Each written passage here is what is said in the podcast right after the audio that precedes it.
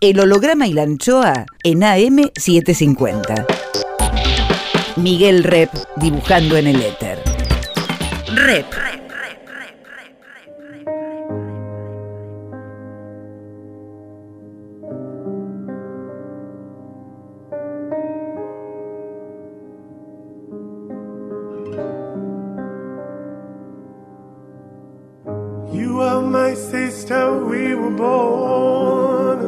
Tú eres mi hermana.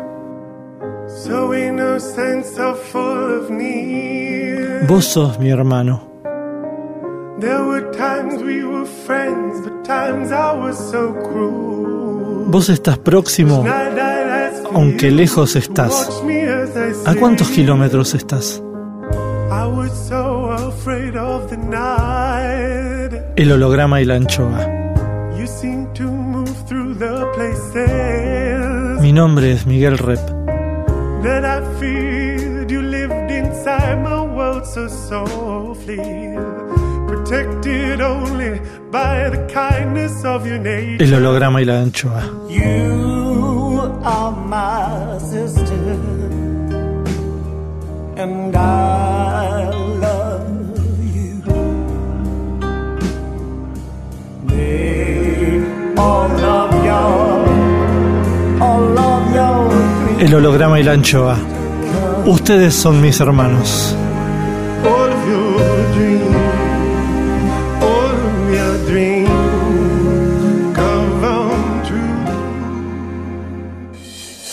El holograma y la anchoa. Hoy guardamos el aire, el pensamiento de Santiago García Isler.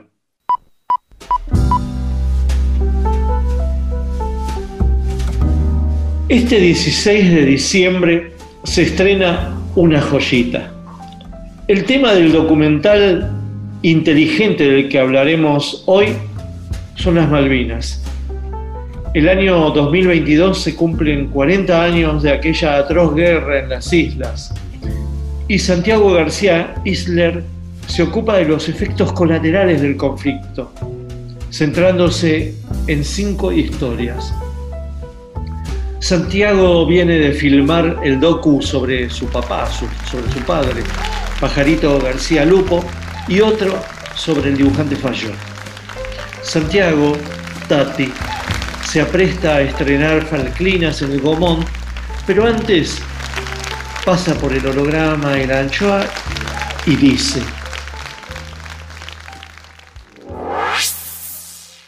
Hola, Tati. Hola, hola, hola. Hola, Tati. ¿Qué haces? Fíjate si te pones en la cámara. Sí. Ah, ¿Conviene? Sí, sí, conviene. Ahí estoy, mirá. Sí, después hablamos, si querés. Después hablamos, ok. Vamos a lo nuestro, vamos al grano. ¿Una película es un grano, Tati? Una película es un grano, eh, puede convertirse en un grano. En este caso, en el caso de Falclinas, se fue convirtiendo en un grano eh, purulento, eh, porque, bueno, eh, el otro día estaba hablando con alguien de eh, esa película que se llama Cinco Obstrucciones, ¿viste? La- esa de Lars von Trier, que a un tipo lo llama el, el perverso de Lars von Trier, es fanático de un corto que hizo un tipo eh, 30 años atrás y lo llama y el tipo es un tipo al que no le fue muy bien eh, y él le dice, soy fanático de este corto, por lo cual quiero proponerte que lo vuelvas a hacer ahora con eh, mi producción, creo que era así el planteo, pero yo te voy a plantear cinco obstrucciones, solo como para romperte las pelotas. Lo vas a hacer con cinco premisas que yo te voy a agregar ahora. Y entonces, eh, con quien estaba hablando, decía, bueno, yo, eh, a mí no me las puso nadie, pero fueron surgiendo, eh, tampoco cinco, pero seguro puedo mencionar cuatro eh, obstrucciones muy claras, eh, que fueron la primera, que quien iba a ser el, no te digo el protagonista, pero sí el narrador y el aglutinador de todas las historias de la película, la quedó en el camino y no, digamos, no, no fue, no fue él el, el narrador. Estamos hablando de Andrew Graham Yule. Claro. Eh, que, bueno, yo empecé a tener reuniones con él para ir, a, eh, ir diseñando la película, empezamos a planear el viaje a Malvinas, cómo se iba a reunir con cada uno de los otros cuatro protagonistas. Y en 2019 falleció en Londres. Ese fue como el primer así eh, obstáculo masazo. Sí. Bueno, hay que reformular completamente esto porque, digamos, va a ser distinto. Después ocur- ocurrió que cuando fueron las PASO, en las que perdió Macri por paliza, y como votamos mal hubo una devaluación eh, de más del 30%, no sé si te acordás, eso El lunes, el lunes. el lunes y que parecía que iba a explotar una bomba, así como cada día era peor. Eh, él dijo incluso que podía hacernos mucho daño eh, por, por esto que había ocurrido. Bueno, fue tremendo. Ahí rápidamente tuvimos que suspender los viajes, por lo menos eh, el que seguro íbamos a hacer a Londres para encontrarnos con Ardiles, que es otro de los protagonistas de la película. Eh, después teníamos un poco charlado con Simon Winchester, Simon Winchester, de llevarlo del estado de Nueva York a Ushuaia, eh, que es donde ocurrió, a él le ocurrió, digamos, lo que cuenta en la película, eso también lo suspendimos. Todo en Bueno. 19. Todas estas desgracias ocurren en 19. todo esto empezó en el 19, empezó en el 19, lo, lo- lo empezamos a reformular, eh, acordamos algunas grabaciones que eran como las más sencillas, y empezó la pandemia. Y por suerte vino el 2020. Claro, el 2020 que eh, podía ocurrir algo peor, una, una nueva obstrucción y llegó la pandemia, la cuarentena. Bueno, la cuarentena a mí me agarró con el auto en el garage, todo cargado de equipos hasta el techo. Eh, salíamos al otro día a Pinamar a grabar a Rafael Wallman. Contá Eh, quién es Rafael Goldman, Tati. Rafael Wallman es un poco el que generó también que la película cambiara eh, repentinamente de lo que iba a ser, de la primera idea que yo tenía, a lo que después realmente fue, porque es un tipo que tuvo una historia así eh, increíble, que es, eh, él estaba trabajando en una editorial, en, sí, en una editorial, lo echaron a él y a otros y armaron una pequeña productora, eh, una pequeña agencia de fotografía y eh, tenían algunos contactos, uno en, Francia, y les ofrecieron como idea ir a Malvinas a hacer un reportaje geográfico. Esto es ir a sacar fotos de la gente, la iglesia, la escuela, las ovejas, eh, la pesca, el muelle, eh, los paisajes. Habla, sigue hablando Santiago García Isler, cineasta, director de Falklinas. y eh, lo eligieron a él porque era el único que hablaba bien inglés. Entonces él fue unos los días previos, los días finales de marzo, el 23 de marzo incluso, que era su cumpleaños, se quedó. En esa época era un, viaje, un vuelo semanal, entonces tenías que ir primero un martes y te volvías el martes siguiente en la ADE.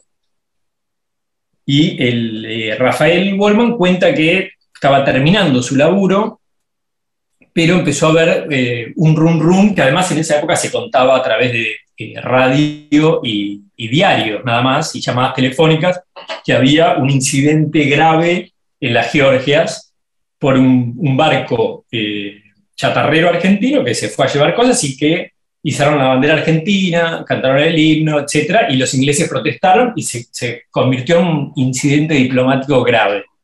Entonces, lo que hizo él, eh, habló por teléfono con sus socios y le dijeron, quédate en las islas porque hay algo que está por suceder, o sea, se huele que hay algo, en las Georgias algo está pasando, pero mandanos el material.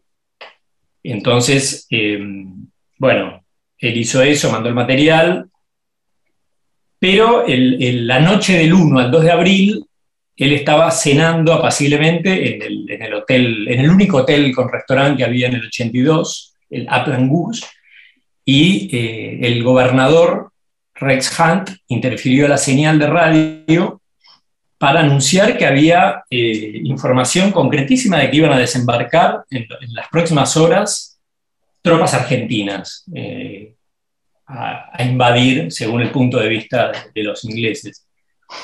Eh, y él dice que ahí todos, bueno, giraron la cabeza mirándolo a él como pidiendo alguna explicación de que él obviamente no tenía. Al argentino. Claro, el único argentino que está ahí comiendo cordero eh, en el momento que justo y es fotógrafo profesional. Le sacaron el cordero, le sacaron los cubiertos. Sí, largo de aquí. Bueno, eh, eh, también estaba Winchester y, a y Winchester, como es inglés, el gobernador dijo, por favor, mándenme a Winchester, porque aparte Winchester tenía, es un tipo que viajó por todo el mundo y tenía mucha experiencia también en situaciones de conflicto. Entonces, Winchester cuenta... Contá quién es Winchester. Bueno, Winchester es un periodista inglés que estaba en la India eh, y por también por este rum rum que había de lo que pasaba en Georgia, lo llamaron y le dijeron, sería bueno que vuelvas a la base eh, a The Sunday Times, que vuelvas a, tener algunas reuniones y después posiblemente te vamos a mandar al sur de Argentina.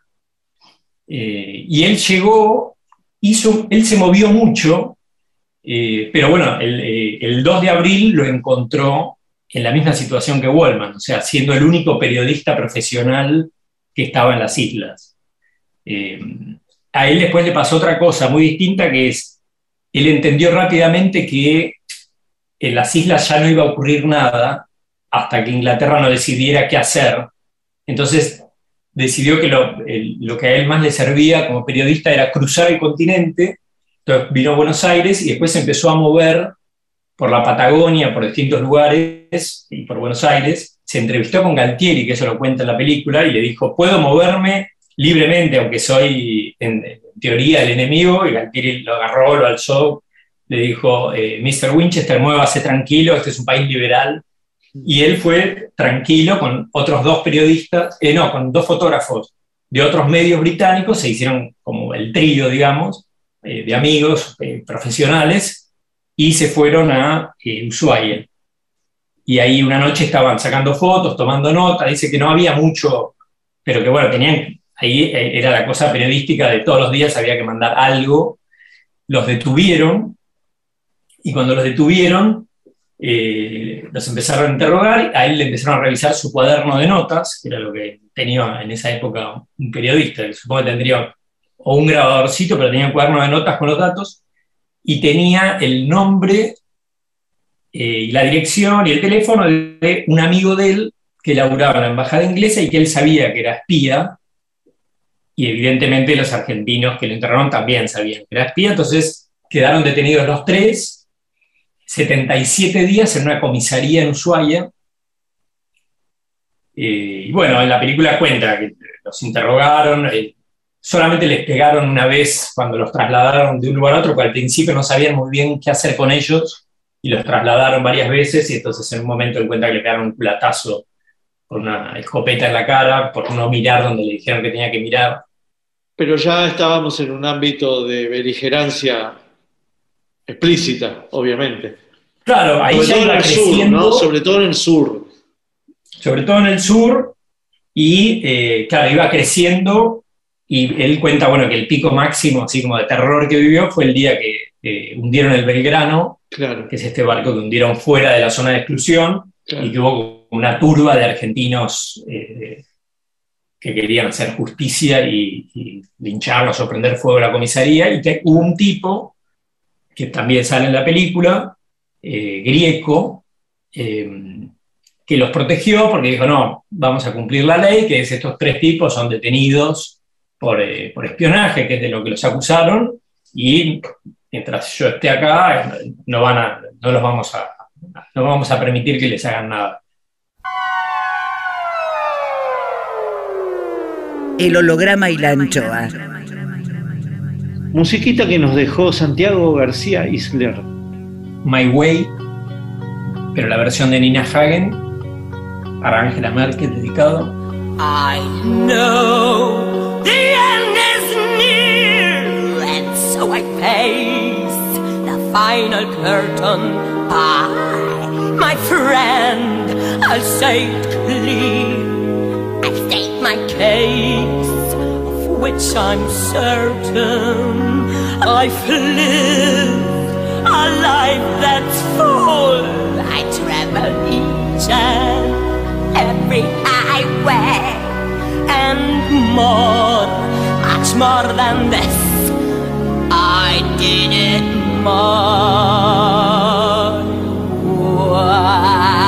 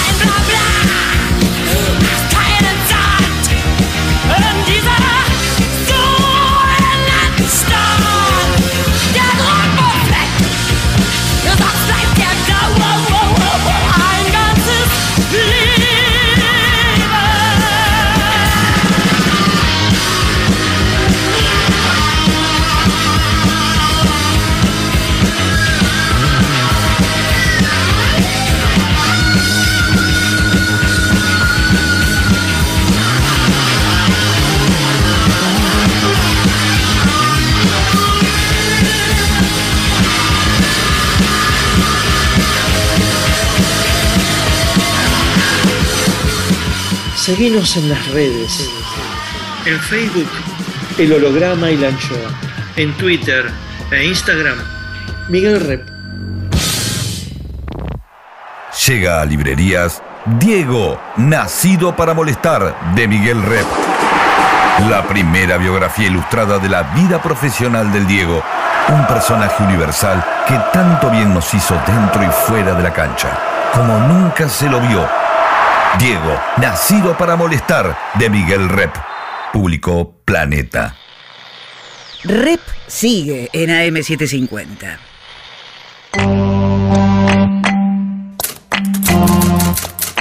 Guerreros, por Jorge Tanure.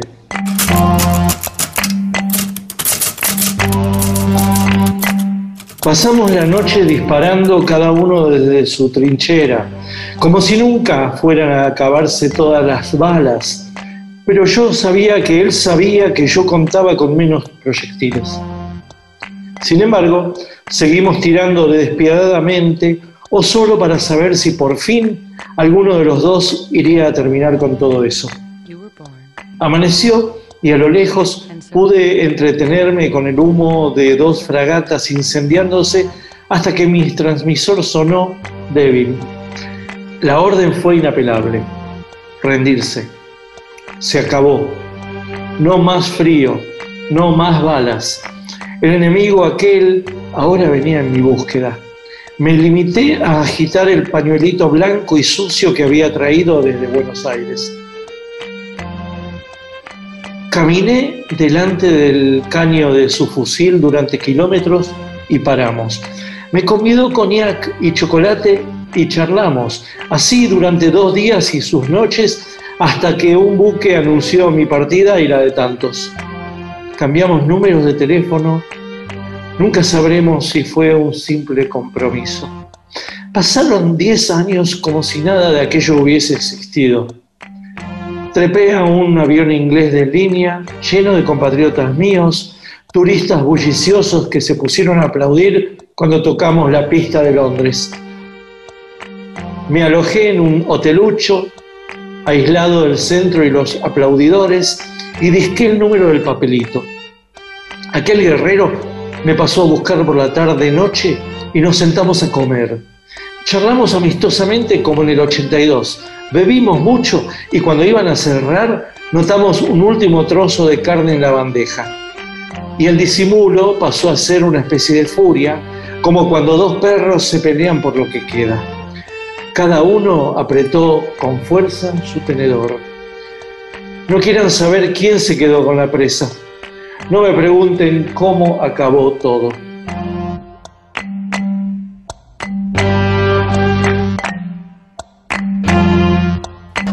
Guerreros, por Jorge Tanure. Siga los textos de Tanure en www.jorgetanure con doble n, punto blogspot.com. Miguel Rep dibujando en el éter. El holograma y la anchoa. Seguimos con, con- con- con- Más con- Santiago García Isler, cineasta, director de Falclinas. Luego tenés dos más, Ardiles. Tengo Ardiles. Graham Yule. Tengo Ardiles, tengo Graham y tengo Laura McCoy. Y Laura McCoy. tengo, sí. Ardiles. eh, bueno, Ardiles fue una propuesta que me hizo este amigo Alex Sachs que vive en Manchester cuando empezamos a. eh, cuando cambió un poco el eje de la película, porque inicialmente no iba a ser sobre lo que finalmente es, y él me dijo: Bueno, si querés contar eso puntualmente de la cosa de estar en el lugar correcto en el momento correcto, o todo lo contrario, Sí, me dijo Ardiles es una super historia. Yo no la tenía muy clara, o sea, yo conocí a Ardiles, tenía un afiche del equipo del 78 en la habitación donde estaba Ardiles. Siempre me ha parecido como eh, un tipo muy cerebral, me parecía más rarísimo escuchar al número uno y no fuese arquero, eh, que fuese tan flaco y así con ese cuerpo de jockey, pero que tenía una garra así descomunal. sí. Eh, bueno, a Ardiles lo que le pasó es que él estaba jugando en el Tottenham, en Inglaterra, y no solo jugando, sino que era la estrella del equipo. Eh, él cuenta que ese año, si no hubiera ocurrido lo de la guerra, posiblemente hubiera sido elegido eh, mejor jugador eh, inglés, o sea, del fútbol inglés, siendo argentino. Ídolo de la hinchada, y bueno, le toca jugar el 3 de abril contra el Leicester, y por primera vez en el tiempo que llevaba jugando en Inglaterra, cada vez que tocaba la pelota él o Villa, que era su compañero, su compadre, digamos, habían ido juntos, Argentino. había, había chiflatina y Los puteadas. dos campeones mundiales del 78. Exacto, los dos campeones. Eh, los empezaron a putear y lo que el tipo cuenta que es increíble es que la hinchada del Tottenham exageraba eh, la ovación y el aplauso a ellos dos como para protegerlos, digamos, y, y apañarlos. E incluso colgaron la, la famosa bandera que dice, eh, argentinos, quédense con las Falklands, nosotros nos quedamos con Ossi. Como que... Eh, se lo- ellos se lo- eh, creo que al principio se lo tomaron también como bastante en solfa. O sea, sabían que eh, digo, tienen siglos de invadir países y ocupar países, eh, ir a desocupar una isla en el, en el sur, Sí. no se lo tomaron eh, tan en serio como nos lo tomamos en Argentina, digamos. O sea, Eh, creo, creo, hasta donde leí, que si acá fue realmente una causa nacional y lo sigue siendo, en Inglaterra pasó a ser una más de las guerras que tuvieron, que dejó muertos, heridos y, y- y mutilados, pero digamos, no, no tiene la, la magnitud y relevancia que tiene acá o que tuvo acá. No, y bueno, ellos, eh, digamos, eh, estaba en jaque en ese momento la Thatcher y lo aprovechó como si le hubiera caído del cielo, ¿no? Ambos regímenes, uno democrático como el de la Thatcher y la dictadura de acá, estaban en jaque y apostaron, apostaron a ver quién ganaba. Ganó la Thatcher y se quedó muchos años más y con eso te diría que, que triunfó el neoliberalismo, que después fue ejemplo en la Argentina. Es increíble cómo, cómo las Sí. vueltas ¿no? de la vida. Lo que no pudo instalar la dictadura, el neoliberalismo de Pinochet, digamos, lo instaló la Thatcher con Menem o- ocho años después, ¿no? Sí. Increíble. Habiendo ganado Sí, sí, sí. Inglaterra estaba, creo que estaba como en el momento de recesión, eh, desocupación altísima, eh, Impopularidad de la Thatcher. de, de pobreza, sí. Y con eso se, se acomodó varios años más. Escúchame, antes de la dictadura sí, era la apuesta de si, si reconquistamos Malvinas nos quedamos 10 años o 20 años más y salió pésimo. Antes de pasar a, a- antes de pasar a McCoy y a Ga- Gahan Yul, me gustaría que saber cómo era la película tuya en tu cabeza antes de que se te ocurriera la A, B y C, los efectos colaterales, ¿no? Eh, eh, inicialmente era totalmente distinta, o sea, inicialmente tenía mucho más que ver con la población de Malvinas. O sea, yo estaba buscando una serie de materiales en el archivo de Crónica, del diario Crónica, que está en el tercer subsuelo de la Biblioteca Nacional.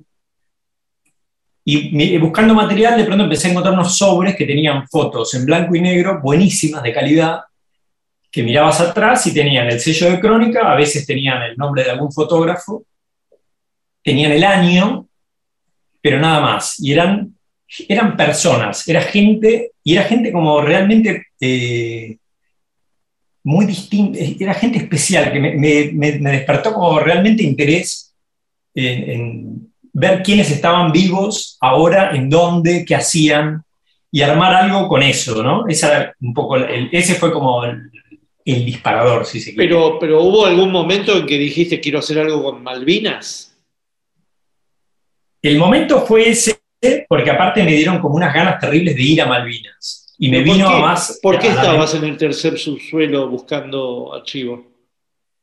Eh, estaba buscando en realidad fotos para armar una carpeta de otro proyecto Ah. y sabía que había, eh, que había, ese material había llegado hacía poco, que lo estaban empezando lentamente a habilitar. Claro. Eh, bueno, ahí conocí a una señora que se llama Cecilia Barbat, que fue la, primera que empezó a organizar, eh, digamos, la que recibió los camiones que llegaban de crónica con eh, archiveros metálicos, pero no tipo 10, no sé, mil archiveros metálicos, era una caravana de camiones que, bueno, se podía ir en algún momento a, a- a buscar material, me topé accidentalmente con este y por un lado me dieron muchísimas ganas de ir a, las islas, de ver a toda esta gente, si existían, dónde estaban, qué hacían.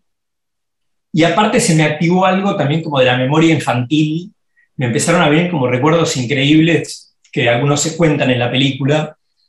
Eh, eso, el 2 de abril, volver del, del primer año del colegio con un compañero que está una amiga de la familia española y ver por televisión en vivo la plaza llena, Galtieri, eh, esta, esta- esta amiga de la familia diciendo, no, no puedo creer que había venido unos días antes, que había ido a la marcha del 30 de marzo, Porque vos eras chico ahí. hasta el tenías- trabajo. ¿Qué tenías? 12 años tenías ahí. Yo tenía 13 años, sí. Es decir, que eh, desde los 13 años, desde el conflicto de Malvinas, no habías pensado seriamente en Malvinas. No, de hecho, eh, también, adormeció. haciendo la película, eh, haciendo la película también eh, hice- eh, quise hacer memoria de qué, qué- qué se enseñaba en la primaria eh, de Malvinas. Yo hice la primaria del 75 al 82, al 81, y yo creo que a lo sumo era como que veías el mapa que estaban las Malvinas y abajo el cuadradito con el- la península antártica, que dice Antártida Argentina, Islas Malvinas Argentina.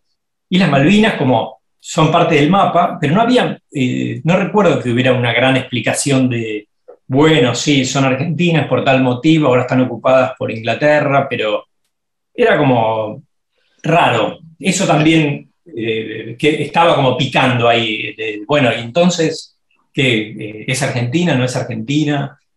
Eh, eso era como todo lo previo. Sí. Eh, y después pasó eso, que la película todavía no estaba, estaba en esto, que era, no, no estaba- no había cuajado ni un poco, y aparecieron las fotos de, de Wallman, de los Royal Marine, la historia de Winchester, entonces ahí vi que había como una punta, y, y aparte me interesó eso también, contar historias que, de gente lateral, bastante, digamos, no soldados, no combatientes de, de Inglaterra ni de Argentina, pero que les pegó una piña la, la- la guerra, digamos, no, no es, o sea, hay un montón de gente, no sé, imagino un tipo que capaz vivía Bursaco o, o nada, o mi vieja acá en Capital, que seguía atentamente lo que pasaba con la guerra, pero no le cambió la vida, no, no, no hubo algo que, que la guerra estaba por hacer algo y no lo hizo, o esta gente que, eh, de las que cuento las historias en la película, eh, a mí me parece que sí, que la guerra, sin haber combatido ni un solo día, sin haber tenido ninguna secuela física, psíquica, supongo que sí, eh, les pasó que les cambió la vida, o sea, les dio un giro. El holograma y la anchoa. Banda de sonido por Santiago García y Celear. que no bombardee en Buenos Aires, que me parece que bueno, es, es la que pinta un poco la- clima de, de las películas alclinas. No bombardeen en Buenos Aires, no nos podemos defender. Los pibes de mi barrio se escondieron en los caños, espían al cielo, usan carros con mamos escuchando a Clash. Escuchando a Clash.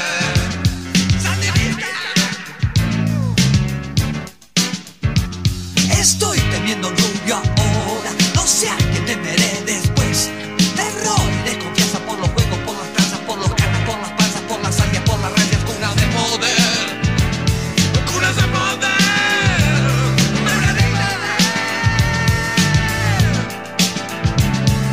Quieres escuchar a la BBC, aunque quieras que lo hagamos de noche, y si quieres darme un beso alguna vez, es posible que me suba tu coche.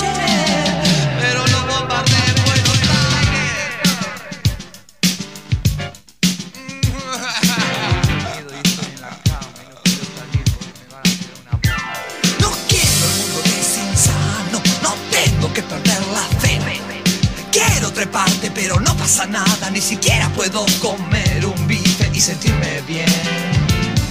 Sentirme bien. Tengo hambre. Los jurgas siguen avanzando, los viejos siguen en TV. Los jefes de los chicos toman whisky con los ricos mientras los obreros hacen masa en la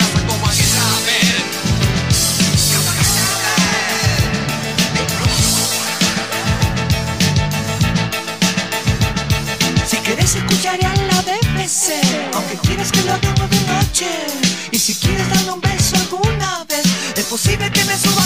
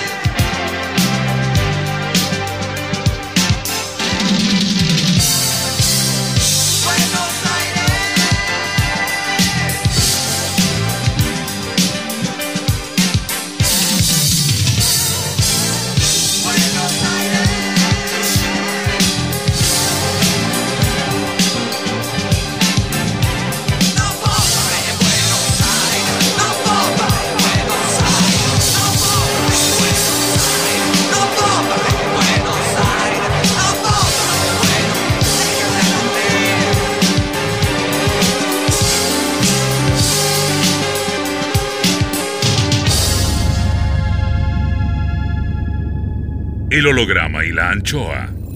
Rep en AM750.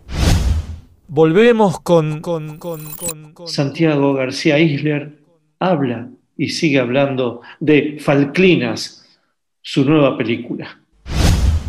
Y acá viene la parte de Graham Yule, que casi, casi te diría, la película es como un homenaje a Graham Yule, ¿no? Eh, bueno, hoy la volví a ver porque hacía bastante que no la veía. La había visto, la vi muchas veces de a pedacitos porque hubo que hacer muchas cosas sobre el final del montaje, yo, pero hoy hubo una, una función de prensa y la vi. Y mm, sí, digamos, funciona. Graham Yule tiene algo que es. eh, el final de la película incluye, sí, como un pequeño homenaje a, a él y aparte terminás de entender por qué no, no está él contando la película. O sea, eh, las partes que yo tengo, por ejemplo, de él entrevistado es del holograma de la anchoa. O sea, son eh, conversaciones entre ustedes. Eh, yo ah, hablé mucho con él, pero no empecé a grabarlo. O sea, la última reunión que tuvimos, que fue en el Bar Iberia, me dijo, ¿y pero qué? ¿Vamos a ir a Malvinas? Y le digo, yo voy a hacer lo posible para que vayamos, tal vez nosotros y el equipo de filmación, tal vez lo sumamos a Wallman, tal vez sumamos... Me dijo, bueno, buenísimo, pero dame tiempo porque tengo que ir ahora a Londres y volver y ya sé que eso es cansador para mí porque voy al casamiento de mi nieta, etc. Y le dije, sí, sí, estamos bien de tiempo, o sea, eh, esto, él tenía el viaje, era en julio, y le dije, programémoslo justamente para el verano, que es la- el momento que hace más calor en Malvinas, diciembre, enero, febrero, y me dijo, perfecto, sí, sí, yo vuel- vuelvo en agosto, tengo dos libros casi listos que los tengo que terminar, y descanso un poco y en, diciembre, por ejemplo, podemos ir sin ningún problema. Y mm, bueno, eh, con él tuve, o sea, eh, yo lo conocí a él en las reuniones, en los almuerzos de los martes, eh, esos almuerzos de periodistas, donde iba Rogelio García Lupo, Divinsky, eh, bueno, él, Serrat, eh, Marisa Álvarez. Navarro, que ¿Cómo? Jorge Álvarez, Jorge Álvarez también. Jorge Álvarez. eh, y bueno, él, por ejemplo, las veces, yo no, no- nunca fui al- al- a los almuerzos, pero cuando filmé la película de Rogelio García Lupo, fui varias veces y varias veces charlé con él y me caía especialmente bien porque me parecía que tenía algo mucho más juvenil y vital que los demás, aunque tenían edades parecidas.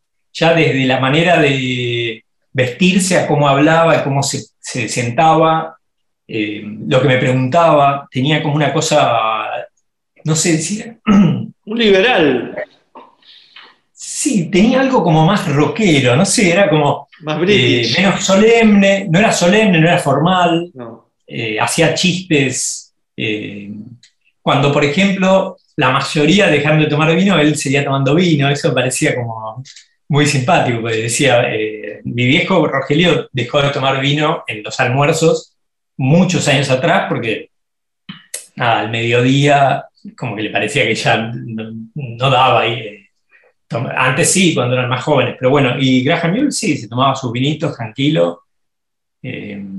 Entonces, bueno, ahí le dije, che, eh, alguna vez te voy a llamar para hacer algo, porque tenía como también, eh, iban como en paralelo, digamos, la, idea de que con él eh, tenía ganas de hacer alguna cosa. No sabía muy bien qué era, pero... y cuando surgió esto de Malvinas, inmediatamente pensé en él. y yo había leído el libro Buenos Aires, otoño de 1982, que es la crónica que él hizo eh, de esos meses que tuvo que venir a cubrir para The Guardian la guerra. Eh, bueno, y a él, digamos, sí, no sé si eh, es tan claro como en los otros que le cambió la vida la excursión de venir a Buenos Aires, pero yo creo que sí que fue determinante para decidir que en algún momento quería volver a vivir a Buenos Aires, a pesar de que lo cagaron a palos y se tuvo que ir medio rajando, porque él vino, cubrió la guerra, no llegó a ir a, a Malvinas, vivía, él cuenta que vivía en distintos departamentos porque estaban así como, no paranoico, pero digamos, para cuidarse. eh, no, no llegó a ir a las islas y eh, al día, eh, uno o dos días antes de volverse a Londres, un Ford Falcon rojo lo interceptó en Plaza San Martín, se bajaron, le dijeron, te conocemos, hijo de puta, le dieron una paliza, y ahí dijo, ok, estos son remanentes de, de la dictadura, me tengo que ir ya, no sé si fue al día siguiente o al otro, pero se fue, digamos, pero le quedó como la cosa, supongo que también porque era un tipo desafiante y rebelde que dijo, volvió a la democracia y dijo, ah, ok, si, si quiero volver, ¿qué? Y volvió. Eh, nunca te pierdas una buena pelea, dice, que, dicen que decía Graham Yule. Eh, y bueno, sí, ese capítulo termina, la película tiene como el- ese pequeño homenaje en el final, las imágenes son del memorial que se hizo eh, eh, a los meses de su fallecimiento, que fue en la Embajada de Inglaterra, con las dos banderas, la- eh, vinieron los hijos de Londres. Más, más, Más Santiago García Isler. Rep en AM750. Lograste entrevista con Winchester y con Goldman, pero en todo caso, donde se te, se te chingó un poquito fue con Ardiles y con Gajayul. Gajayul ya sabes Claro. por qué. Hubo una, una cuarta obstrucción que fue con Ardiles. Claro. El primer contacto fue buenísimo y me dijo, sí, dale, ahora estoy en Marbella, cuando, que fue cuando terminó la primera hora en Inglaterra, se fue a Marbella de vacaciones. Me dijo, ahora estoy en Marbella, vuelvo y lo hacemos. Entonces, dejé pasar unas semanas, le volví a escribir y me dijo, bueno, sí, sí, fenómeno, ¿y cómo lo querés hacer? Que yo te digo, bueno, mira, yo tenía ganas de grabarte en el estadio del Tottenham, pero también lo podemos grabar en tu casa si ahora por el COVID está complicado, porque mi idea no era grabarlo, yo lo quería grabar si había un partido con público y que él fuese a la cancha, ver qué pasaba con él en la cancha. Y me dijo, sí, sí, lo del Tottenham me parece que por ahora no lo vas a poder hacer, pero lo podemos hacer en mi casa. Eh, ¿Qué te parece tal fecha? Entonces le digo, bueno, genial, sí, sí, va a ir, le mando, va a ir un camarógrafo, un sonidista y un periodista productor, que es eh, Ale Sachs. Y, ahí me dice, ah, no, no, no, perdón, no, pen- pensé que venías vos solo. Me dijo, no, no, acá está muy jodido el tema del COVID. Eh, vamos a tener que esperar un poco. Entonces le digo, ah, bueno, Osvaldo, está bien, esperamos, no pasa nada, porque ahí todavía tenía margen. Y dos meses después me entero que él tiene COVID. Eh, entonces digo, uff, bueno, ahí empecé también, eh, yo miraba su Twitter, estaba a veces más activo, a veces menos, pero bueno, él pasó un tiempo con COVID y aparentemente no quedó bien, bien, no, quedó tranquilo post-COVID, lo contó él, eh, no a mí. A mí simplemente yo le mandaba mensajes, después ya que eran tipo, Osvaldo, estoy en este momento con el equipo, podríamos hacer un Zoom media hora y, y me cuenta la parte malvina, yo, y me decía, sorry, sorry, eh, en este momento no puedo, no puedo mantener una charla, no lo puedo hacer. Eh, veamos más adelante. Y bueno, hice más adelante, no, no ocurrió y me manejé con- exclusivamente con archivo. Sí. Archivo sonoro y archivo visual. Mm.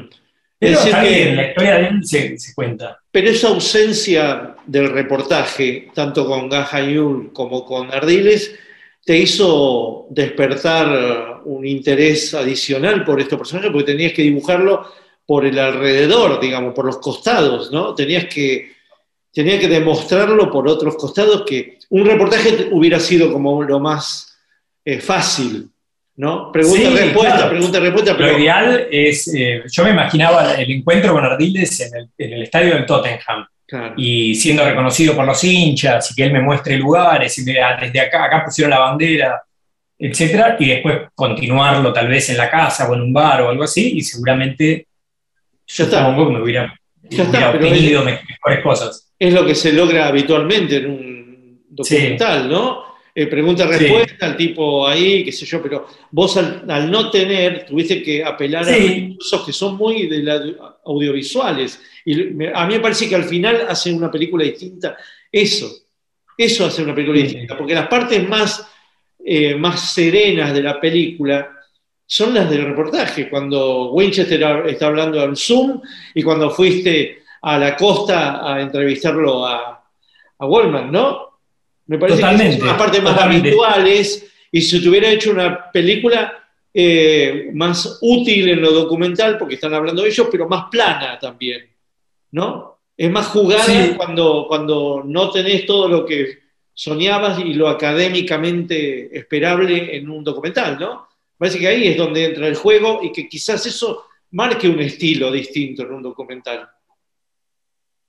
Sí, totalmente. Y, y tiene también algo muy distinto a, los otros dos, que es que por esta especie de escasez de recursos y, esta búsqueda o e- encontrar otros recursos, eh, me animé a probar algunas pequeñas cosas de ficción, que por ejemplo en los otros no, no hay, porque nada, es el, el anterior, el de Rogelio, era lo más fiel, porque aparte él, él mismo me hubiera dicho, esto no es correcto, si le, si le metía algo, le, le falló, no hacía falta. Claro. Y en este, uno de los recursos, además de eh, la, la, parte visual, eh, los dibu tus dibujos, eh, las mesas que hizo eh, Martín Saich, las mesas lúcidas, el material de archivo, que por ejemplo de Ardiles encontré un par de cositas que no conocía, que estaban buenas, el, por ejemplo cuando fue al programa de, de Pinky y Cacho Fontana para juntar dinero para los combatientes. Sí. Eh, hay algunas cositas que son eh, de ficción, que en las otras no, no, me las hubiera permitido, o que si hubiera tenido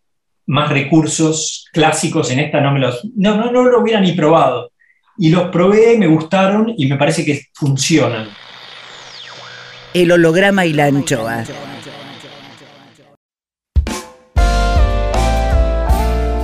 El holograma y la anchoa en AM750.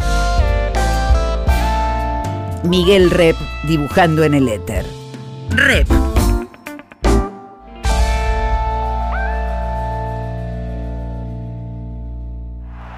Llega a librerías Diego, nacido para molestar, de Miguel Rep. La primera biografía ilustrada de la vida profesional del Diego. Un personaje universal que tanto bien nos hizo dentro y fuera de la cancha, como nunca se lo vio. Diego, nacido para molestar, de Miguel Rep.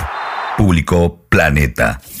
Cuadritos finales. Más Santiago García Isler, cineasta, director de Falclinas, y se estrena en el Cine Gaumont el 16 de diciembre del 2021. Hay que ir, hay que ir. Es una mirada distinta de lo que fue la guerra de las Malvinas y sus efectos colaterales. Hay algo que a mí me está pasando porque tengo tantas entrevistas por, por Maradona, entonces yo lo que cuento que vayan a ver tu película cuando se estrene, porque el Maradona que ahí se ve es el Maradona más distinto del mundo. Es un Maradona que no ocupa el lugar central. El lugar central lo ocupa Pasarela y Ardiles. Nunca van a ver un Maradona. Yo nunca vi un Maradona así. Un tipo tratando de figurar entre, entre, digamos, en el centro de la escena y no lo logra. Y eso pasa en el programa de las 24 horas con Malvinas. Es muy curioso eso que encontraste de Maradona, porque nunca más se va a encontrar eh, esto. Siempre fue estrella, siempre fue centro. Así que como perlita me parece que vayan a verla por, por esto, ¿no? También. Sí, en ese encuentro se ve, digamos, Pinky le habla directamente a Ardiles, por una pequeña anécdota. Pasarela se nota que es el capanga, claramente, está comiendo chicle y está parado así como a lo macho. Sí. Y Maradona está apoyadito del hombro, tiene 22 años. Y eh, 21, viste que hace como un 21, chiste. 21 años. 21, claro, cumple el octubre 22. Sí. Eh, y le hace un chiste a Pinky, Sí. porque Pinky dice, bueno, quédense en el living que ahora vamos, y Maradona dice, no, no, nos vamos, vamos. Y Pinky dice, no, no, y, y, y Cacho Fontana dice, ¿cómo que se van? Y Maradona dice, no, no, no, como que se pone medio nervioso y aclara que es un chiste, pero sí, de ese grupo, eh, Sí, ta- ta- no, no es el líder, no es el que No. comanda es muy increíble. Igual- eh, en el, si ves el material completo, cuando empieza la entrevista, eh, Pinky dice, bueno, les quiero contar que en la primer donación, creo que era, no sé, 200 mil pesos, eh, no sé eh, cuánto era exactamente, la primera donación que recibimos hoy a, la ma- a las 8 y un minuto fue de Diego Maradona. eh, y- Pero está medio tímido, Sí. Y está Sister Piller, ¿no? Sí, él está muy tímido, pero eh, él está como con la causa, él enseguida se sumó como a la cosa de, bueno, esto hay que apoyarlo y haremos lo que se pueda, que de momento era llevar guita. El holograma y la anchoa. Atenti. Continuará mañana más Santiago García Isler, cineasta, director de Falclinas. Miguel Rep en AM750. Edición Eimon. Textos Jorge Tanure. Y ya sé que el mundo no es como lo queremos, lo sé de los 10 años. Intenta, produce, consigue. Siempre contratapa. Berenice Sotelo. Siempre último. Lápiz y tinta Miguel Rep. El holograma y la anchoa en la contratapa del fin de semana. Sueñan lindo, lindo. Miguel Rep.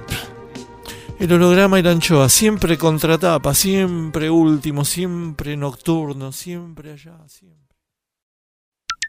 El holograma y la anchoa en AM750. Miguel Rep dibujando en el éter. Rep.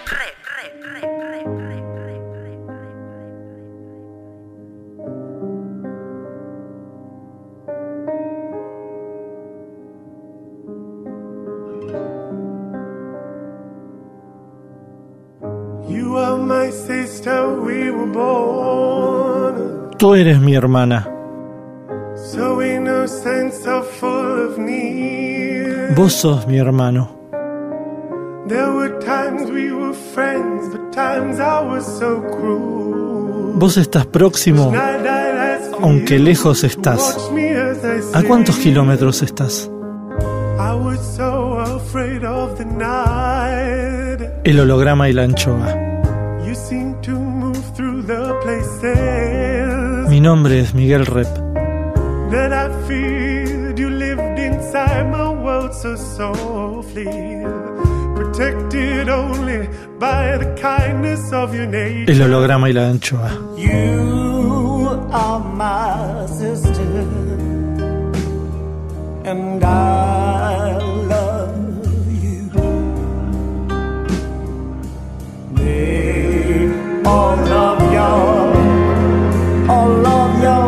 El holograma y la anchoa. Ustedes son mis hermanos.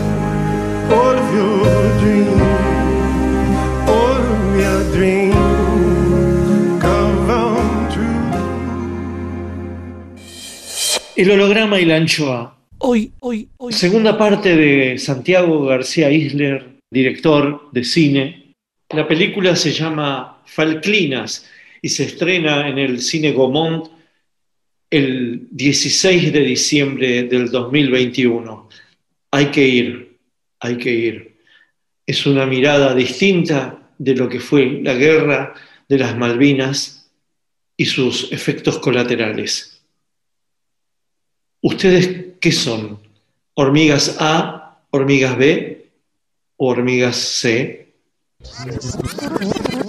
Es un documental, ya eh, más o menos explicaste los personajes que trabajás o las personas que trabajás, pero hay un dato que es el que inicia la película, que es la historia de las hormigas. Esa metáfora se te ocurrió en qué momento o, o recordaste en qué momento, porque es como el, el eje, ¿no? Es un eje metafórico que le da un toque absolutamente tuyo. Un, un documental, como vos lo describís, podés imaginarlo como que lo puede hacer cualquiera, cualquier otro documentalista, ¿no? Sí. Pero ese dato de, la, de, de las hormigas, ¿hasta dónde lo podés contar? Lo de las- no, te puedo contar que yo, digamos, pedí- tuve que pedir mucha ayuda durante la cuarentena porque estaba totalmente empantanado con el guion. Eh, entonces ahí le pedí ayuda a Camilo Sánchez y a Juan Form, que digamos me fueron como eh, haciendo, no sé si llamarlo tutorías o qué, de hecho Form me dijo, no cuentes que estamos haciendo esto porque después me van a pedir y me van a empezar a hinchar las pelotas para que, para que participe en cosas. Con Camilo era- teníamos más un encuentro semanal, fuimos, digamos, como eso, trabajando el guion, hablando del guion, pero Mariela Mosnaim fue clave en esto de las hormigas, eh, porque había como un momento en que yo le, transmitía, eh, digamos, que yo quería contar esto, ¿no? No, la, de los, no, la historia de los personajes afectados de lleno. Eh, también en un momento también hablamos mucho de tirar la piedra en el agua y ver las ondas expansivas. Pero bueno, hubo un momento que surgió en una conversación lo que pasaría si tirás una piedra en un hormiguero, que la- yo lo había probado mucho de chico, así como hacía lo de meter la- las monedas en la, en la vía del tren, eh, ir a molestar los hormigueros, era una actividad infantil cotidiana, y que la conclusión creo que infantil era esa, porque después, digamos, eh, leyendo, por ejemplo, el, el libro de Metterlink de las hormigas, que yo no, no sé si están así, pero un poco la conclusión infantil era estos bichos eh, reaccionan de tres maneras si uno les tira un pedrusco o les hace cagar el hormiguero. Hay unas que son las que las estás jodiendo porque les tiraste la piedra y les cayó encima la piedra. Hay otras que están cerca, ven la piedra y participan y están totalmente involucradas, pero no les cayó la piedra de lleno. Y un tercer grupo que son los que están un poco más lejos, que siguen con el tema de transportar las hojitas, etc. Entonces, eso se convirtió como un poco en la metáfora de la película. de hay tres tipos de eh, hormigas y de gente afectada por la piedra, por la guerra de Malvinas, y nosotros vamos, a contar las historias de las hormigas B, que son estas a las que no les cayó la piedra encima, pero les repercutió en la vida para siempre. Claro, le torció el destino de alguna manera, que venía, venía lineal, pero ahora hay que volver a ser hormiguero que nunca va a ser igual. No, hay que, hay que de vuelta remangarse y volver a, volver a arrancar con el hormiguero, que va a ser distinto. Lo vamos a hacer además con la, con la carga de que ya vino el pedrusco, pero bueno, lo vamos a hacer. ¿Y Maradona qué hormiga es? Maradona y él siempre es como, él siempre está en, en hormiga A, ¿no? Eh, pero sobrevive. Él es una hormiga, para mí es una hormiga A, eh, muy molesto, muy incómodo, es un tema también él que, que- que- que hasta incomoda. Eh, es una hormiga pero que sobrevivió, sobrevivió a todo. Claro, pero hay una cuestión también que se le endilga como un vengador de Malvinas, ¿no? Sí, absolutamente. Yo, bueno, vos también, pero digo, ese, ese partido, ese mundial, esos dos goles, yo creo que después de eso, en el fútbol ya pocas cosas fueron eh, tan conmocionantes y emocionantes. Eh, sí, después, bueno, pasaron eh, cosas de interés o atractivas en el mundo del fútbol, pero eso me parece que no, no hay nada ni remotamente parecido. El, el- el partido, los dos goles, el mundial, él, él levantando la, la pelota, besándose el escudo. Sí, fue una reivindicación absoluta. Sí, yo ahí me acuerdo, ahí puteaba. Bueno, yo tenía 17 y sí, lo vi con mis compañeros del secundario put- y puteábamos, o sea, la- el, el- el descargar eh, ira y violencia viendo la tele contra los ingleses. Porque sí, estaba muy, muy cercano y presente Malvinas. ¿Y qué, qué reacción esperás de esta película? Eh, ¿qué, qué reacción?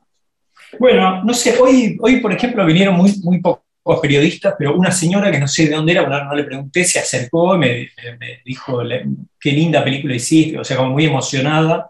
Creo que el, final la, emocionó. Eh, yo creo que, eh, digamos, no quisiera que se convierta en, no- y no tendría por qué, en una película en la que vamos a discutir acerca de eh, la soberanía o...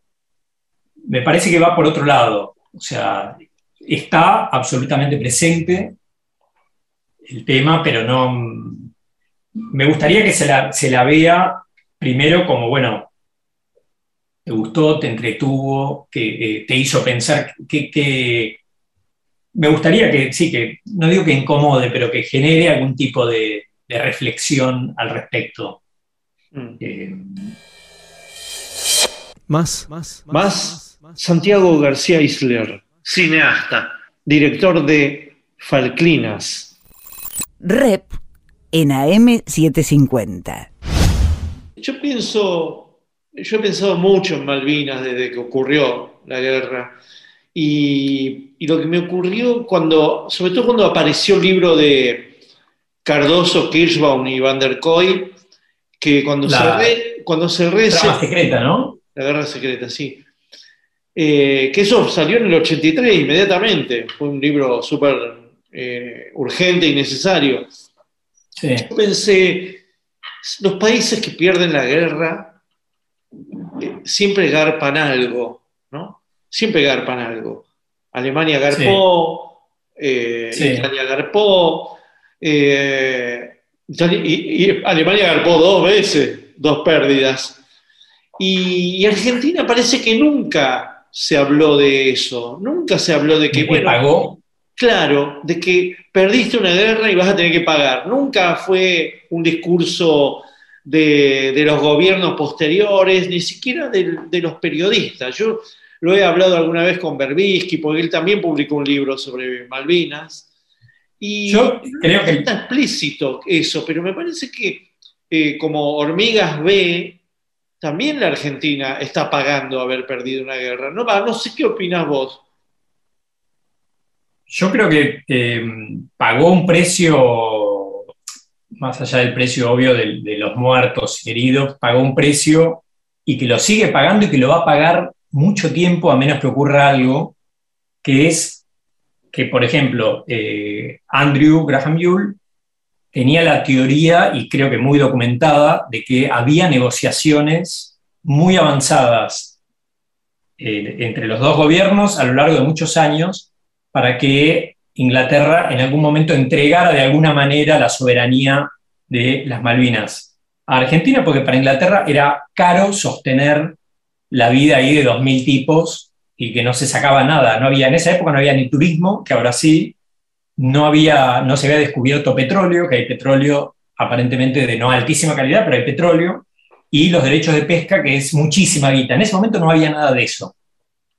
Eh, y estaban aparentemente muy avanzadas las negociaciones. Podía ocurrir, supongamos que no hubiera habido guerra de Malvinas, tal vez en dos años, cuatro años, seis años, Alfonsín o, Menem tal vez podrían haber logrado una especie de acuerdo que eh, durante tantos años iban a estar las dos banderas y se iba a llamar eh, Falklinas, ponele, o, y en el año eh, 2000, como cuando de- devolvieron Hong Kong, bueno, también devolvemos las Malvinas. Eso podría haber ocurrido y creo que el precio más exasperante para Argentina es que eso retrocedió 7.000 casilleros. O sea, en este momento no hay ninguna conversación en, relación a eso.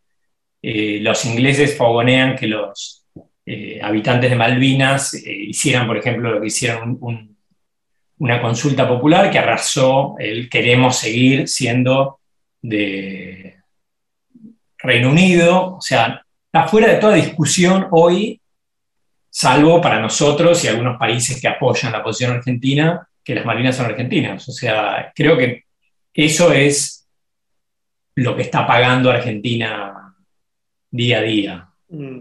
Más allá de si está pagando además otras cosas económicas, o- pero seguro me parece que está, está pagando eso, el, el haber retrocedido y perdido la gran oportunidad de tal vez en unos años lo conseguimos. ¿Y vos crees que evitamos hablar de la guerra en este país? ¿Evitamos? Mm. Eh, sí, yo creo que sí. Eh, primero que hubo como algo monstruoso que fue que cuando terminó eh, la guerra y volvieron eh, los muchachos, no se los recibió, eh, no solo no se los recibió como héroes, sino que los metieron en micros y les dijeron cada uno a su casa y, y no se habla. Y eso fueron muchos años.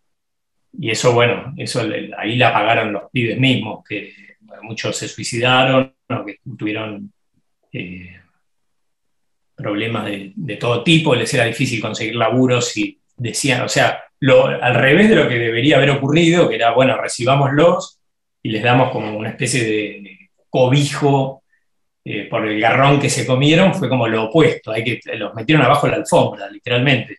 Con los años fueron logrando algunas cosas, algunos beneficios, algún reconocimiento, pero sí, es un tema incómodo, es un tema incómodo para, para la gente común, para los gobiernos, para la gente común, no sé bien por qué, pero eh, digamos, vos estás en un colectivo en el subte y se sube un excombatiente y ves que hay gente que se incomoda un poco porque el tipo viene capaz viste, con su speech y es como que la gente mete la cara en el teléfono para, se- para evitar como escuchar lo que el tipo te tiene para, para contar. Y para los gobiernos es incomodísimo porque Mm. digamos, para ellos es un tema cerrado. O sea, sí, cada tanto en la OEA se vota una moción o de pronto alguien opina, pero es un tema que ya está cerrado y Argentina es como la- el único que insiste tibiamente, porque tampoco es eh, el reclamo, pero Sí. es un tema incómodo. No, y, y en el medio, eh, en los 90 había contingentes de argentinos que viajaban a Inglaterra con el uno a uno.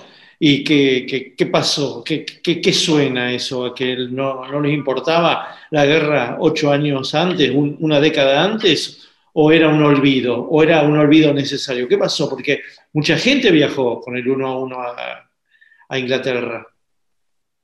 Sí, yo creo que el tiempo va diluyendo, salvo que estés, que seas eh, hormiga A o hormiga B, si sos hormiga C, o sea, un- no sé, un tipo, sí, que se fue, digamos que la guerra la vio por televisión y hasta ahí, y ocho años después se quería ir a, el viajecito a Europa y se fue a Londres y se compró un disco, o sea, sí, se fue diluyendo. El holograma y la anchoa.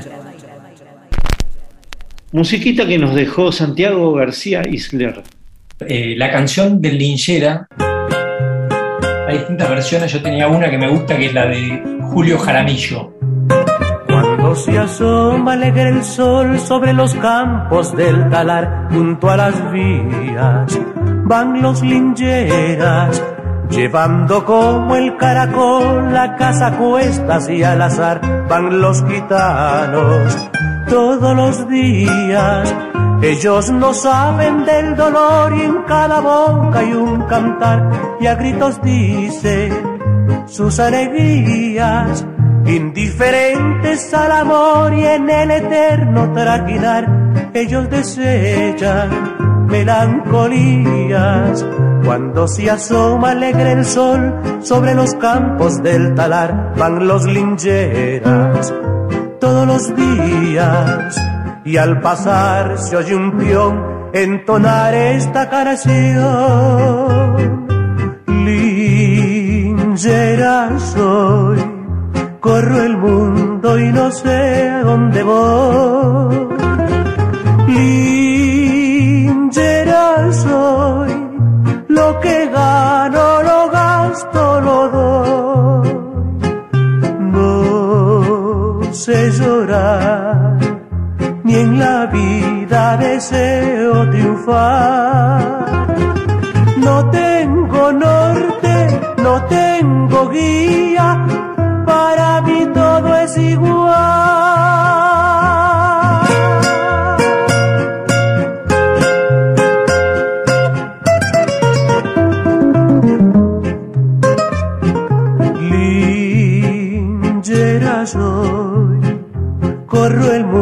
Mundo y no sé a dónde voy. Linchera soy, lo que gano lo gasto, lo doy. No sé llorar, ni en la vida deseo triunfar. No tengo norte, no tengo guía, para mí todo es igual. No tengo norte, no tengo guía, para mí todo es igual.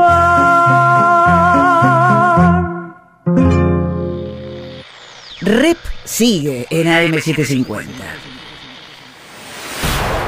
El recepcionista de arriba. Oh my god. Juicio al invitado. Como todos sabemos, está científicamente comprobado que cuando morimos, subimos al cielo, nos reciben para testearnos en el juicio final. Todo lo que hicimos, deshicimos y omitimos en vida es examinado por un barbudo con alas llamado el recepcionista de arriba, quien juzga si somos recibidos en el paraíso, nos penitencian para guardar en el purgatorio o nos destinan forever al infierno.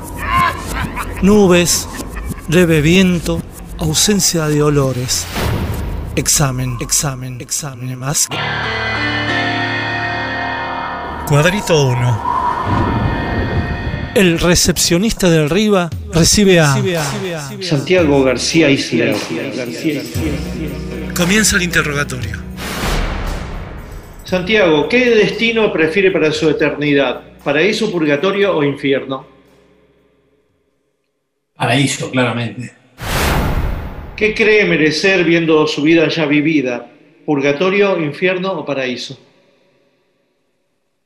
Paraíso. ¿Le dio un beso o un abrazo a alguien en vida y ahora que ve la foto se arrepiente, Santiago? Mm, no. ¿A quién quiere volver a ver o conocer si pasa esta instancia de la eternidad? Volver a ver, eh, hay dos amigos eh, que me gustaría volver a ver. Uno se llamaba Lautaro Muli, que era eh, mi mejor amigo de la, infancia, era un vecino de la esquina, a la vuelta de mi casa, y se murió muy joven, a los 16 años. Eh, me gustaría volverlo a ver. Y Dani Deo, también otro amigo que se murió más grande, pero también me gustaría verlo y, y- y disfrutarlo más. ¿Ha sido en vida soberbio? No, no, no. ¿Ha sido en vida envidioso? Algunas veces. ¿Ha sido en vida mentiroso? Poco. eh, miento mal, se nota, se me nota y entonces eh, trato de que no, de no, no llegar a la situación. ¿Ha sido en vida procrastinador? Y me parece que soy, no sé si el rey, pero soy un, un profesional de eso. El recepcionista de arriba. Arriba. Miguel Rep dibujando en el éter. El holograma y la anchoa. Seguimos con, con, con, con- Santiago García Isler habla y sigue hablando de Falclinas, su nueva película. Sí, como, como cinéfilo que sos y como catador de autores, ¿no? directores y directoras de cine, ya tener una tercera película ya te hace un autor, ya está, listo. Tener tres películas, ¿no? tres documentales eh, largos, pensados, eh, distantes uno de entre el otro, eh, bien elaborados. ¿Qué pensás que, que hay de temática García Isler en- en- en- entre esos tres nexos? ¿no? Abuelo de pajarito, Algo falló y Falklinas. ¿Qué, qué, qué, qué pensás que hay como hilo autoral? Si hay, si hay un hilo autoral sea, Eh,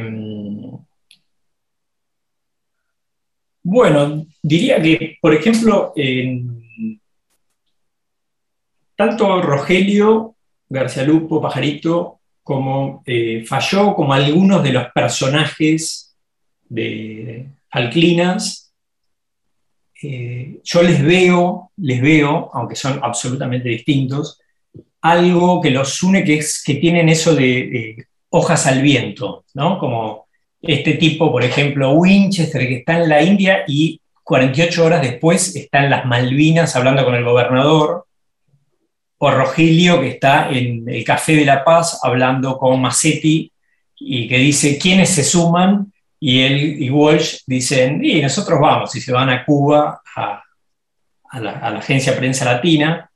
Falló creo que es el que es más así, que es como lo soplás y vuela, pero bueno, hay algo en, eh, Graham Yule, otro también, que digamos pasa, una, pasa algo eh, pequeño, mediano, grande y está acá o está allá, o, o decide hacer lo que no tiene que hacer o lo, o hace al revés. Eh, creo que podría ser algo, eh, eso me parece que uniría, sería un pequeño hilo que une las, las tres películas. Después, en las tres, yo pensé que iba a haber algún tipo de, en algunos aspectos, evolución, pero sigo como medio aferrado a la cosa amateur, a hacer las cosas, como a buscar, a tratar de buscar las cosas yo, de ver cómo hago para meterla o procesarla o... eh, sí, no sé si eso es bueno o es malo, pero... Pero que sí, es como un una característica. como un campo de juego y de experimentación que no querés perder o es por o porque no te da el carácter como para buscar cosa más segura y más profesional, digamos. Es algo que te gusta vos eh, de, de Sí. vos mismo Sí, preservar. me gusta, me gusta más que, que sea un, un- un- si puedo lograr que sea un, un espacio de juego o de experimentación y que pueda, no digo manejarlo, pero que esté como a mi alcance, que esté a mi, que no se me vaya y se convierta en algo que no puedo eh, controlar, digamos. Obviamente a- te acabo de contar un montón de cosas que no puedo y no pude controlar, pero sí eh, a una escala que sí pueda controlar. Eh, eso también me parece que une de alguna manera las tres películas. Eh, después hay muchas cositas que son como pequeños fetiches que, se que me di cuenta después, que se repiten, o algo con la música, que la, hizo siempre Alberto Cortés, eh, o, personajes o fotos que, que fui colando. eh, y esos como detallecitos a mí me gusta que estén, y en las tres se pueden, eh, digamos, si los buscas se encuentran, se ven. ¿Y vos crees que esa continuidad se ve en, lo, en el contenido o en las formas, esa experimentación tuya? Eh, me parece que las dos cosas, me parece que las dos cosas, porque los contenidos tiene esto también de ir como adentrándose en, en personas eh, hasta ver hasta dónde se puede llegar, ¿no? Eh, y en las formas me parece que este me parece que es el- este último, Falclinas, es un poco el más eh, el que tiene más de collage y de experimento, un poco forzado por la, la- la realidad, digamos. Los recursos que te dio la, la- la- la escasez, digamos. Exacto, o sea, es como que hubo un momento, creo que fue en la mitad de la cuarentena, que más o menos la cosa era, tenés esto, esto es lo que tenés, muy poco probable que consigas más que esto y tenés que armar esta película que querés contar con esto. Claro. Ahí estuvo bien eh, la productora Matilde Michanier, que me, sí, en un momento me dijo, en algún momento le tenés que dar un cierre, tenés material, eh, trabajá el guion las veces que sea necesario, eh, seguí buscando material de archivo, pero eh, lo tenés que hacer con esto y ahora. Es como, porque digamos, ya había pasado mucho más tiempo del que tenía que pasar, digamos, para cumplir con los plazos de link, etc. Más, más, Más Santiago García Isler. Rep en AM750. Sí, Tati, ¿cuáles son los documentales de tu vida? Los que viste, los ejemplos, los, los- los inolvidables, digamos, que has visto, y los documentalistas, las documentalistas. Eh, estoy con un poco de neblina mental, me va a costar eh, recordar nombres. O sea, histórico, eh, Nanook el Esquimal, por ejemplo, es uno eh, de, esa- de esas películas que si estás haciendo zapping y aparece, lo vería nuevamente. En el último tiempo me gustó mucho ver Adam Curtis, que es este que es como un periodista de la BBC, que tiene un estilo rarísimo, viste, que es solamente material de archivo, o sea, el tipo no genera, no genera material nuevo, tal vez alguna entrevista, pero digamos, eh, todo lo que tiene es archivo y un archivo increíble, porque él laburaba en la BBC o labura en la BBC, entonces yo me imagino que el tipo dice, "Ah, acá me gustaría poner un cuervo que planea por arriba de la Tour Eiffel y, le mandan tres opciones, la su gente que, que le busca material.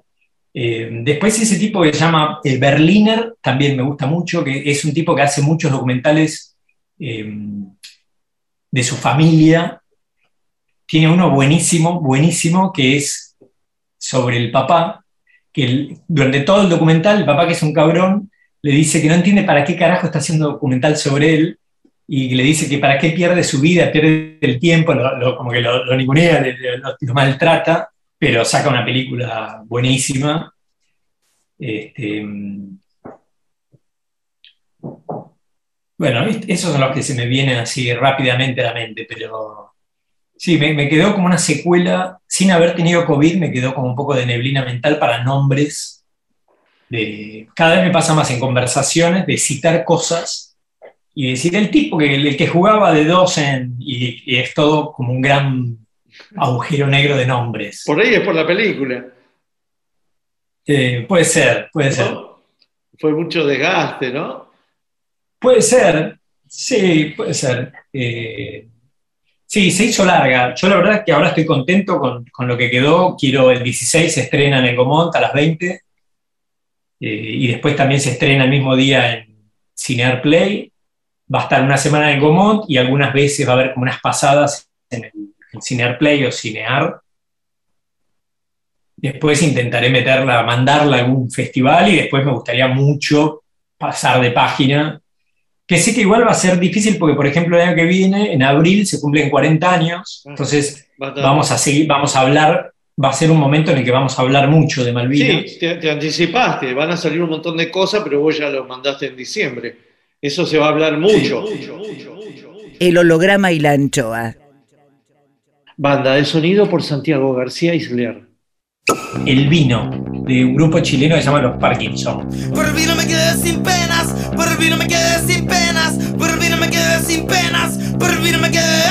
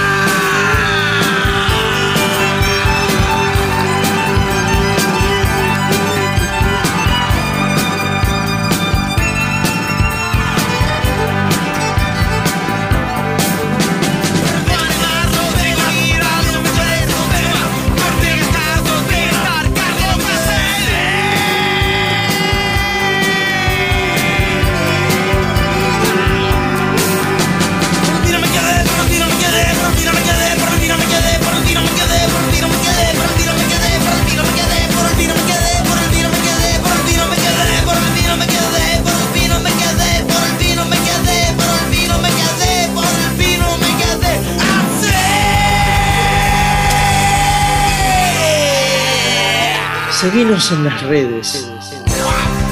En Twitter e Instagram, Miguel Rep. En Facebook, El Holograma y la Anchoa. Llega a librerías Diego, nacido para molestar, de Miguel Rep. La primera biografía ilustrada de la vida profesional del Diego. Un personaje universal que tanto bien nos hizo dentro y fuera de la cancha, como nunca se lo vio. Diego, nacido para molestar, de Miguel Rep. Publicó Planeta. Rep sigue en AM750. El recepcionista de arriba. Oh my God. Juicio al invitado. Hay gente que espera entrar en el paraíso, pero hay muchos en el paraíso que esperan que entre cierta gente. Cuadrito 2. Continúa el interrogatorio a Santiago García Isler.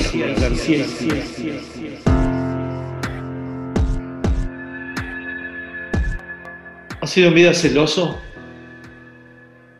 Tuve periodos muy celoso, eh, de, de ser muy celoso con, con alguna novia, eh, de- con algún amigo también, eh, y en cosas como puntuales. Por ejemplo, me daba, me, me daba y me, sigue dando celos cuando alguien me cuenta que estuvo con determinada persona que lo hizo reír mucho, por ejemplo. Eso me- no sé por qué me produce eh, más celos que otras cosas. ¿Ha sido vida racista? No. ¿Optimista? Sí, bastante. Eh, sí, sí, me considero optimista. ¿Ha sido en vida pesimista? También eh, convivo, convivo con, con las dos, digamos. No hay, te diría que casi no hay, día, no hay día en que en algún momento no piense en la muerte, por ejemplo. Por lo tanto, sí, sí, me considero pesimista. Sin embargo, en el minuto a minuto eh, me considero optimista. ¿Ha sido en vida dilapidador? Eh, a, a una mini escala, sí, digamos. eh, de lo que tuve, sí. ¿Ha sido avaro? No. ¿Ha sido en vida ambicioso? Y mm, tuve, un amigo me decía que yo eh, creía que no tenía ambiciones, como yo decía, transmitía que no tenía ambiciones, y que eso era ser un gran ambicioso. Eh, si es así, soy ambicioso. Lo que no tengo es ambición, por ejemplo, de eh, tener poder o volverme multimillonario para comprar cosas. O sea, eso no, ese, ese tipo de ambición no, no me interesa. ¿Ha sido en vida violento? No, no, la verdad que no. El recepcionista de arriba. Rep. En AM750. Volvemos con, con, con, con- con- Santiago García Isler, cineasta, director de Falclinas. ¿Y ya tenés idea para una próxima película, Tati? La verdad es que mm, eh, mía propia documental, no. O sea, me interesó una idea que, me, que un amigo me, me- pidió, Alberto Cortés me pidió, me dijo, che, me contó una idea, me dijo, fíjate si te, te interesa y la, la podemos hacer juntos. Y después en la pandemia, con dos personas distintas, escribí guiones de ficción, que era lo que no había hecho nunca. Y bueno, tenía un poco más de tiempo de- del habitual y escribí con un guionista amigo eh, un, un guion para una película largometraje de ficción, diría que de terror, eh, sí, género terror, pero como político. Transcurre en 1979 en la cordillera, en el paso entre Mendoza y Argentina. Eh, se está jugando el Mundial Juvenil, en, lo- en los paradores ahí de camiones se juntan a ver carabineros, policías, camioneros, mochileros, etcétera, y caen una parejita de jóvenes que vienen entrenados del Líbano, pasando por México a la contraofensiva de montoneros. Ese es como el, el escenario, digamos. Ahí, bueno, pasan cosas que van en, en esa línea género terror. Claro. Eh, y después con otro amigo eh, escribimos el- como el, el- el embrión de una serie, que esa no, bueno, no, no te la cuento, pero... eh, Pero bueno, saliendo, estás saliendo como de, del Tati documental. Y me gustaría probar las dos cosas. Sí, supongo que me gustaría probar las dos cosas. El, el- el documental tiene algo que me gusta, pero también me gusta mucho, pero ya, ya venía como con la, la sensación de que es, requiere eh, un esfuerzo descomunal para el resultado, digamos, si te pones como a ver el resultado. Y cada vez creo más en lo que dice Patricio Guzmán, el documentalista, documentalista chileno, que dice, hacer documentales es como fabricar autos de madera, ¿no? Como que no tiene, lo hacemos porque lo hacemos, pero digamos, son autos de madera. Y, y, por ejemplo, si bien podría tranquilamente embarcarme en otro, me entusiasmó más lo de escribir ficción, no dirigir, no, no, me, no me atrevería, eh, no digo nunca, pero en este momento si me decís, che, bueno, ¿la querés dirigir vos? Digo, no, la verdad que no, me encantaría cerrar un guion que esté buenísimo, eh, apalabrar a un director con el que tenga algún tipo de, de simpatía o que me interese el, el laburo que hace y que me diga, me encanta, lo quiero hacer, y participar, digamos, como hormiga B de su película, digamos, o sea, no, no tomando las decisiones. Sí, bueno, el guion, a- acá, ya, acá ya hiciste un paso hacia la ficción con este documental. Me parece que en los dos anteriores había como una especie de ADN del- con el periodista padre, ¿no? De Sí, manera. sí, sí, acá, acá, se, ya- se diluyó un poco. acá se empieza a diluir, empezás a jugar con, en un tema precisamente difícil, el más difícil de los tres temas, ¿no? Que es la- las Malvinas, y me parece que, salvo alguna butad que hizo algún un tipo que fue a las Malvinas a, a embarazar gente, qué sé yo, esta sería la- la- la- el, el film más jodón con Malvinas, ¿no? Como ya tomando una distancia, como diciendo, bueno, ese, ese duelo ya estamos a punto de cumplir 40 años, ¿no? Me parece que esa distancia en este film es, es- es notorio y es necesario. Y en tu, y en tu, y en tu obra me parece que también estás dando paso a, a- a eso que estás contando, ¿no? Abandonar esa ciencia cierta, esa probanza permanente que tiene el periodismo y el documentalismo para pasar a, Y te, y- a lo y te lúdico. digo que. Sí, y, y cuando me di cuenta que lo podía hacer, me relajé un montón. O sea, eh, sobre todo en el de pajarito, tenía que tener como una precisión y una veracidad todo, eh, así a prueba de balas. Claro, a Y prueba de falló, pajarito. digamos. ¿Cómo? A prueba de pajarito. Y sí, a prueba de pajarito, que claro, él, él después miraba y o yo le contaba que había hablado con Hellman y, y me decía, ¿qué te contó Juan? Entonces le decía, no, me contó tal cosa. Y si, si yo le cambiaba algo o él creía que Juan se había equivocado, inmediatamente me decía, eso fue en el 71, no en el 73. O sea, se acordaba perfectamente y me, y me lo corregía.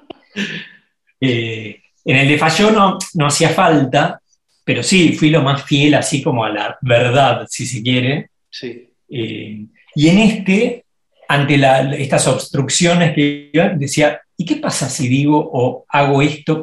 Pasan cosas, por ejemplo, lo cuento, igual no, no, no, no considero que sea, que le arruine nada a nadie, pero digo, ponele ahí, eh, no sé si te acordás, un, plano que Galtieri habla con unos periodistas en off, que, eh, que cuando él se traba, viste, que él está ahí medio alcoholizado y dice, muy buena pregunta, señor periodista, y se queda como tarda un montón en responder, y por cómo está armado, parece que es Winchester.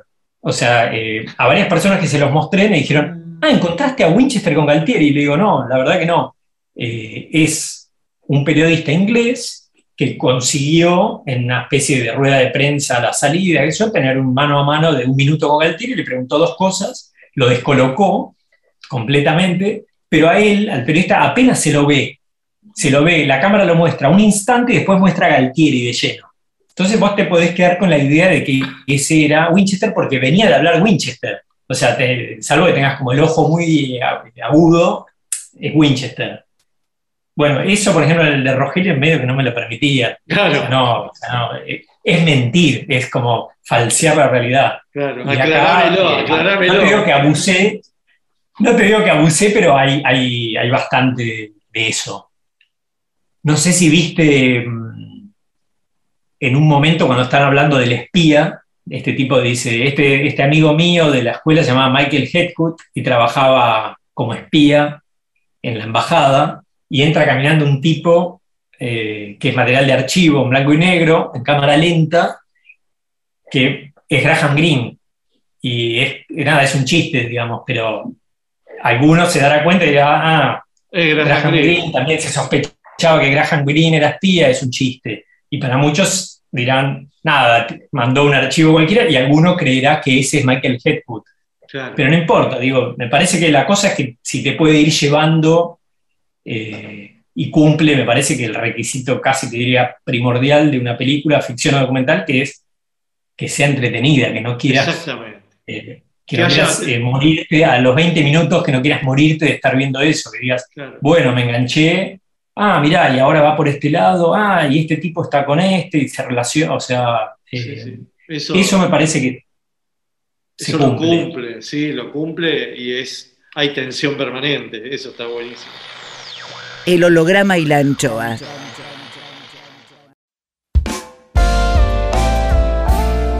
El holograma y la anchoa en AM750. Miguel Rep dibujando en el éter. Rep.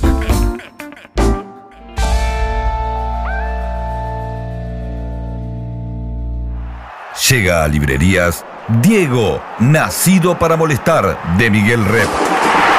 La primera biografía ilustrada de la vida profesional del Diego.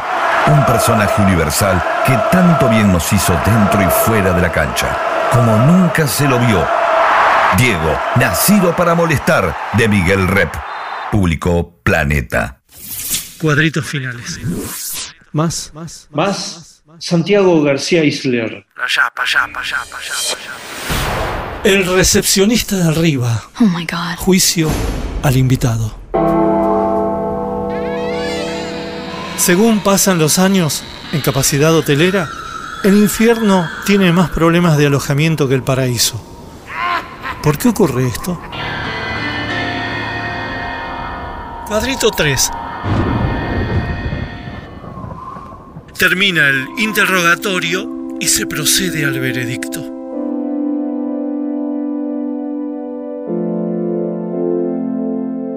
¿Cuál fue su pecado personal preferido en vida? Mi pecado personal, supongo que es la, la pereza, sí, la pereza, la fiaca y tal vez poco la gula. ¿Cuál fue el pecado que no perdonó a los demás? La, la traición me parece eh, imperdonable de alguien que no esperás, ¿no? ¿Le quitó el novio o la novia a alguien? No, nunca. ¿Se murió rebelde o dócil? Y mm, posiblemente me morí dócil, pero muy obstinado en eh, que no me van a vender nada. No, no creo que, que logren venderme nada de lo que se vende, con ningún tipo de artilugio publicitario ni de ningún tipo. ¿Qué le faltó por hacer, Santiago? ¿Qué me faltó por hacer? Prácticamente todo, menos tres documentales, pero mm, ¿qué me gustaría, qué, qué me faltó y me hubiera gustado? Y, mm, por ejemplo, un programa de radio me hubiera gustado tener, un programa de radio, un programa de radio con, eh, digamos, un- como humorístico, eso me hubiera gustado tener o hacer, me faltó. Veredicto.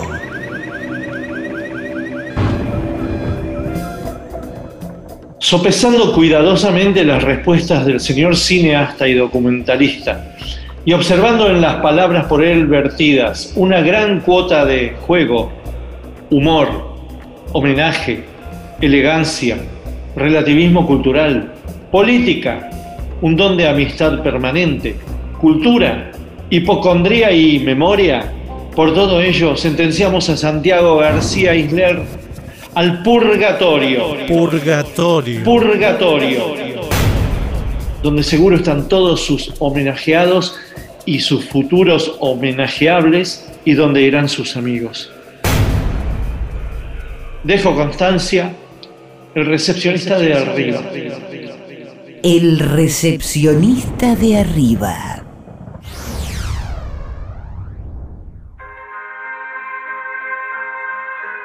El holograma y la anchoa.